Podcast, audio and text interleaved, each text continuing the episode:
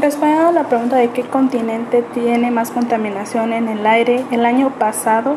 en el Informe Mundial de la Calidad del Aire, en la organización IQAir, eh, se dijo que el continente con más contaminación es Asia, ya que tiene 13 capitales con el número uno en estos años debido a toda la infraestructura que tiene.